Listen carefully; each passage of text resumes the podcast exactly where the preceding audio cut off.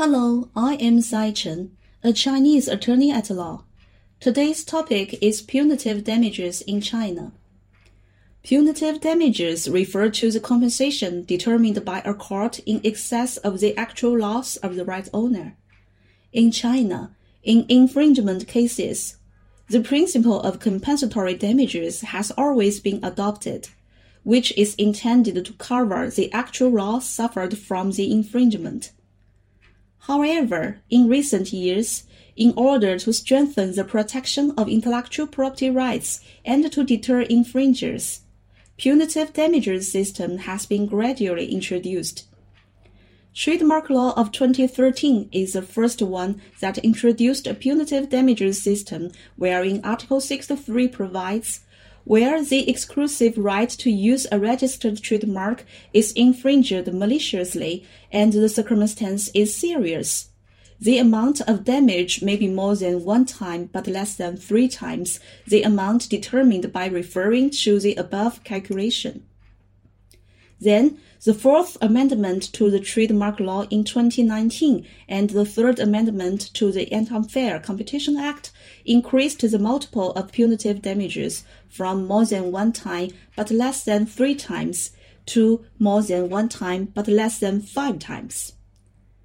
The infringement liability section of the Civil Code, which was put into effect on January 1, 2021, also specifically stipulates punitive damages in intellectual property infringement cases, i.e. Article 1185 provides where the intellectual property right is infringed intentionally and the circumstance is serious.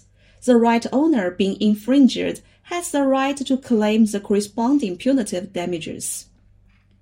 In addition, the amended patent law and the copyright law, which will come into effect on June 1, 2021, also introduce punitive damages, which specify that punitive damages should be more than one time but less than five times.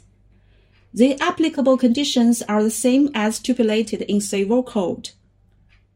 The above mentioned legal provisions have established a punitive damages system for intellectual property infringement cases from the basic law to the special law. The significance of this system lies in, firstly, by establishing punitive damages, the infringement cost of infringer is effectively raised, making the infringement unprofitable.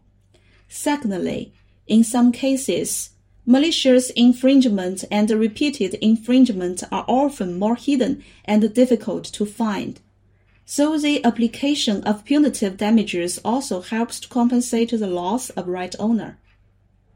According to the above mentioned legal provisions, the applicable conditions for punitive damages mainly include 1. Intentional in subjective condition, 2. Serious infringement circumstance in objective condition. When the right owner claims punitive damages, it is necessary to prove that infringer's activities conform to the above mentioned two conditions of intentional and serious infringement circumstances. On March 3, 2021, the Supreme People's Court issued interpretation on the application of punitive damages in the trial of civil infringement cases of intellectual property rights. The interpretation makes specific provisions on the application scope of punitive damages and the determination of intentional infringement and serious circumstances. Regarding the subjective conditions, the term used in trademark law and Anti-Unfair Competition Act is malicious, while the term used in civil code, the amended patent law and copyright law is intentional. To make it clear, the interpretation provides that the term intentional indicated in this interpretation includes the malicious stipulated in trademark law and Anti-Unfair Competition Act. In fact, equating malicious and intentional here. For the determination of intentional infringement, according to the interpretation, The factors include the type of the infringed intellectual property rights, the rights status, and the popularity of products. The relationship between the defendant and the plaintiff or the interested party shall be comprehensively considered. The interpretation also provides the following situations where intentional shall be preliminarily determined. 1. The defendant continues to commit the infringement act after being notified or warned by the plaintiff or the interested party. 2. The defendant or its legal representative or manager is the legal representative, manager, or actual controller of the plaintiff or interested party. 3. The defendant is in employment, labor, cooperation, licensing, distribution, agency, representation, relationships with the plaintiff or the interested parties, and has the access to the infringed intellectual property rights. 4. The defendant has business relationships with the plaintiff or interested parties, or has negotiated for reaching a contract and has the access to the infringed intellectual property rights. 5.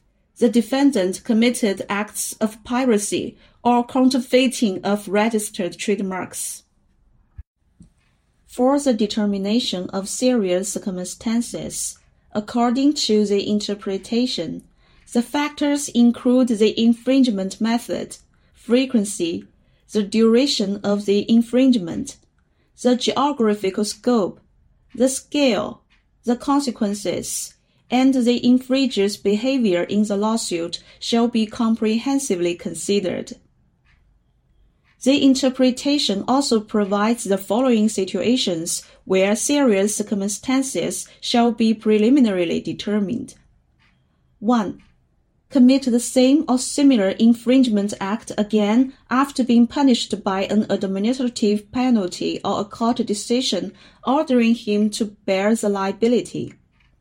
2. Take infringement of intellectual property rights as a business. 3. Forge, destroy, or conceal evidence of infringement. 4. Refuse to fulfill the preservation rulings. 5. Make huge profits from infringement or cause huge losses to the right holder. 6. Infringement may endanger national security public interest, or personal health. Currently, the newly amended patent law and copyright law have not yet entered into force. But the trademark law of 2013 came into effect on May 1, 2014, and has been in force for several years. However, there are not many cases of trademark infringement in which punitive damages are applied. One reason is that the conditions of application are strict, and another is that punitive damages equal to a multiple times the amount of the infringer's profit or right owner's loss, which, however, as a base of calculation is often difficult to determine because of the difficulty of proof. Therefore, in practice, the cases where the courts use statutory compensation are in the majority. In such cases, maliciousness and the seriousness of infringement circumstances are also important factors for consideration. Recently, both legislation and the court have engaged in solving the problems of difficulty in proof and the low compensation in intellectual property infringement cases, trying to reduce the burden of proof borne by right owners, and to strengthen penalties for infringer, which fuels the growth of the cases where punitive damages are applied. With the assurance of the interpretation, the judgment standard has been further clarified. It can be expected that the punitive damages system will be further implemented. That's all for today's topic. Hope you find it helpful. I am Sai Chen. See you next time.